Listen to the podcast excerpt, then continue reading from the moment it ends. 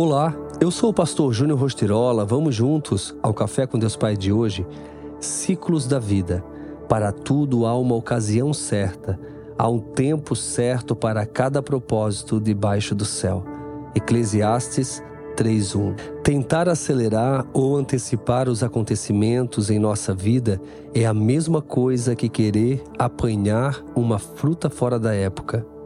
Ela ainda não estará madura do mesmo modo, colher uma fruta muito tardiamente, certamente ela já estará estragada e talvez até com insetos. Os dois extremos não são saudáveis. Por isso, precisamos viver as estações de Deus no tempo dele.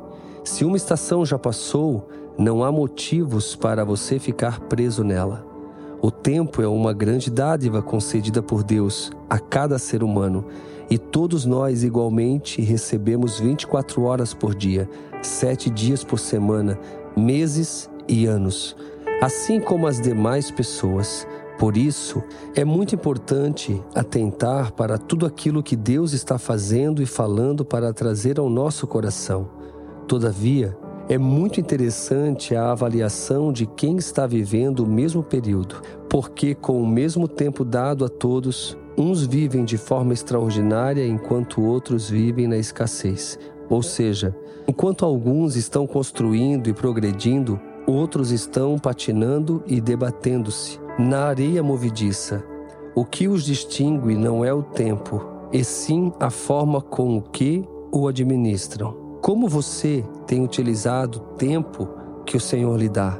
Quais têm sido as suas prioridades? Reflita pois ainda há tempo de mudar.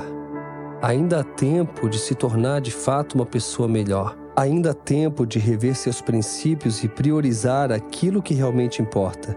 Passaremos por diversas estações e o Senhor estará presente em todas elas. Entregue o seu tempo e os ciclos nas mãos do Pai e peça que Ele o ensine a administrar todas as suas prioridades. Pense nisso e a frase do dia diz assim: Não vivo movido só por metas, mas por propósitos. As metas me dizem até onde eu posso chegar, mas os propósitos me levam além do que eu posso imaginar. Pense nisso, que você possa de fato cumprir com tudo aquilo que você tem prometido para Deus. E assim então, viver, desfrutar de tudo aquilo que Ele tem planejado para você. Fica aqui meu abraço, meu carinho e que você tenha um excelente dia.